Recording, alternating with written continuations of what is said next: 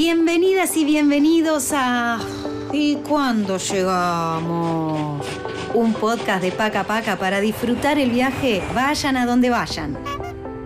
Mi nombre es Fernanda Metili y tengo licencia para conducir este podcast que les va a hacer compañía a lo largo del viaje hacia el destino que elijan. Así que abróchense los cinturones, bajen los apoyabrazos, átense los cordones y relájense que estamos a punto de partir rumbo a... a, a ¿Dónde era? ¡Las sierras! ¡Qué lindo! A por unos mates con peperina.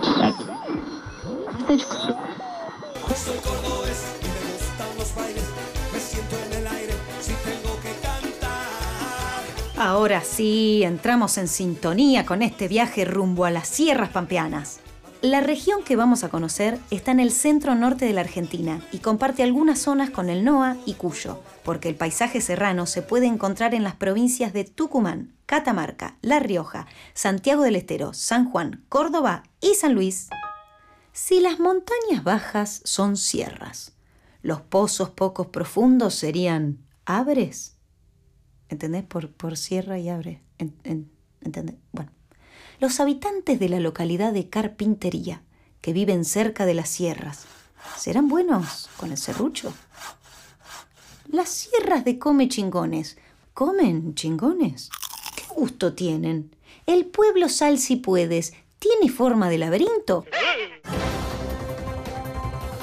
Los que saben, saben. Para mí, eh, los ríos se crearon con la acumulación de agua de lluvia o de los manantiales. Para mí se crearon con agua, porque se fue desgastando la tierra y se formó el río. Se crearon, había huecos en la tierra y llovió y se crearon los lagos. El agua, el lago es dulce porque proviene de la lluvia. Los valles se crearon por el agua y el viento. Y los valles, para mí, que es porque las colinas fueron creciendo para los distintos lados y quedó ahí en él. Y bueno, para mí siempre me pareció que los valles son los triangulitos que hacen las colinas. Las sierras son montañas bajas cuyas cumbres más altas alcanzan los 6.000 metros sobre el nivel del mar. Las más jóvenes y puntiagudas están en Catamarca, La Rioja, San Juan y el oeste de San Luis, y las más antiguas y redondeadas están en Córdoba. Ya que vamos a conocer las sierras, ¿qué tal si aprendemos un poco de glosario? No, no Rosario, provincia de Santa Fe. Glosario, glosario, conjunto de palabras sobre un tema, en este caso, formas del relieve. Escuchen. La pampa es la cumbre aplanada de las sierras. La cuesta es la ladera occidental de las sierras, que tiene una pendiente más abrupta. La falda es la ladera oriental de las sierras, que tienen una pendiente más suave. La punta es el extremo del cordón montañoso, donde empieza o termina, uniéndose con el terreno. La costa es la línea de contacto de la ladera de la montaña con el valle. La quebrada es el surco profundo labrado por el curso de un río. El valle es una llanura que está entre montañas. Los bolsones, terreno circular más bajo con sierras en los contornos. Clarito, ¿no? Ahora, si les digo que a mi pobre amiga Pampa, que está quebrada en la costa, le cuesta coser la punta de su falda porque va llena de bolsones, ¿les hice lío? Te tiro la posta. Cuando lleguen a las sierras van a notar que hay algo mágico en el aire. Tal vez sea el clima, el perfume de los yuyos serranos, el agua de los ríos y arroyos, pero durante muchos años se recomendaba a las personas con tuberculosis y problemas respiratorios que vinieran a curarse a las sierras. Una semanita acá y santo remedio. Y es que hay algo flotando en el aire, ¿no? Digo. No, posta, posta. Hay algo flotando en el aire. ¿Qué es? ¿Es un pájaro? ¿Es un avión? ¿Es un ovni camino al Uritorco? Ah, no, no, no, chicos, no. Es un ala delta.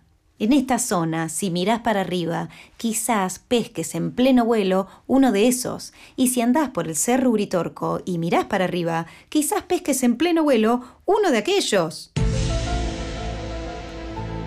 Yo no sé si me animo a volar como un cóndor. Mejor le preguntamos a las y a los que saben qué se puede hacer en esta región.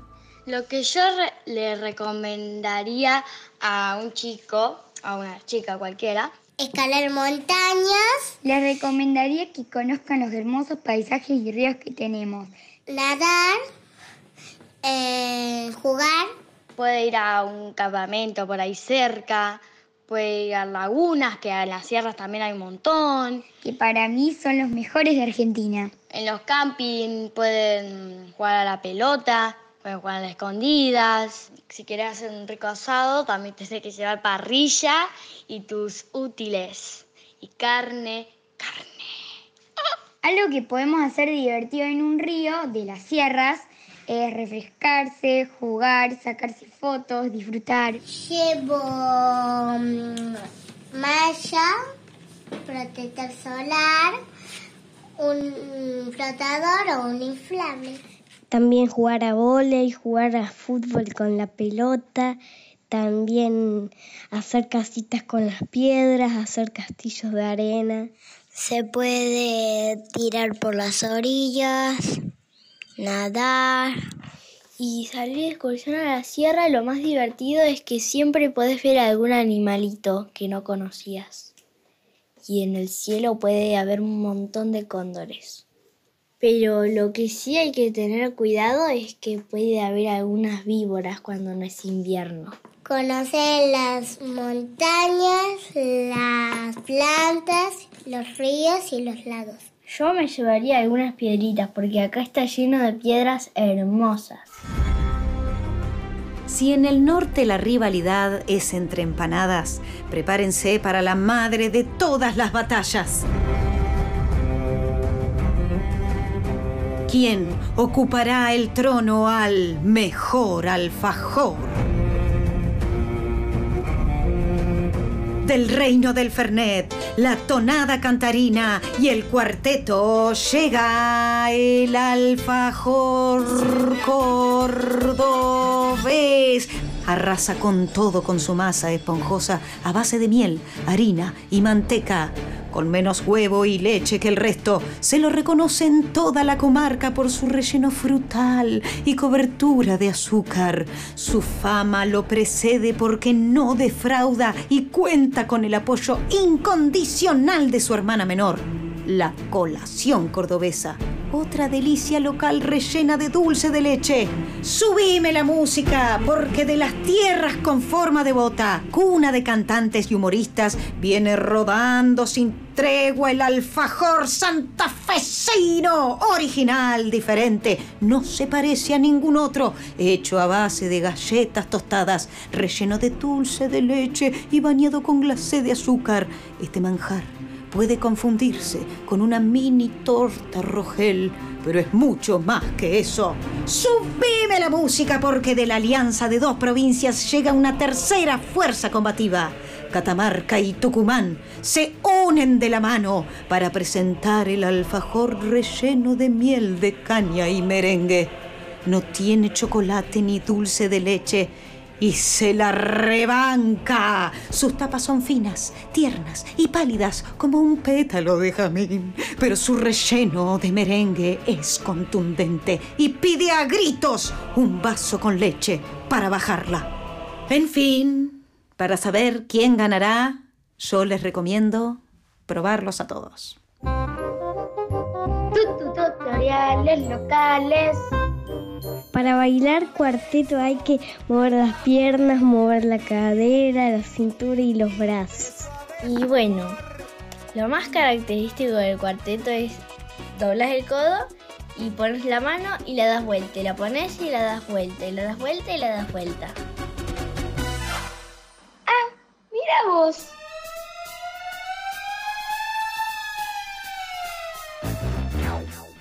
En las sierras pampeanas hay pueblos, localidades y ciudades con unos nombres hermosos y muy divertidos. les propongo un entretenimiento familiar. A ver quién suma más puntos. Bienvenidas y bienvenidos al juego de los gentilicios. ¿Cómo se llama una persona oriunda de Cosquín y los Cocos en Córdoba? Coscoína y Coquense. Me encanta, parece un perfume. ¿Cómo se llama a quienes nacieron en termas de Río Hondo y Frías? Sepan que no hablo de la temperatura del agua, sino de las dos ciudades de Santiago del Estero. ¿Se rinden? Termenios y frienses. No tenía idea, mira. El último. Una chica nacida en Carpintería San Luis es...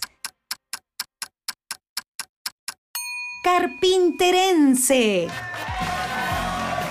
Uf, cuánto que aprendimos hoy, ¿eh? De los serranonpanquenensimbanquinos, ¿eh? La felicidad es una meta o un camino. ¿Qué es el arte? ¿Por qué no puedo tener patas de gallo en los ojos y no los ojos de gallo en las patas?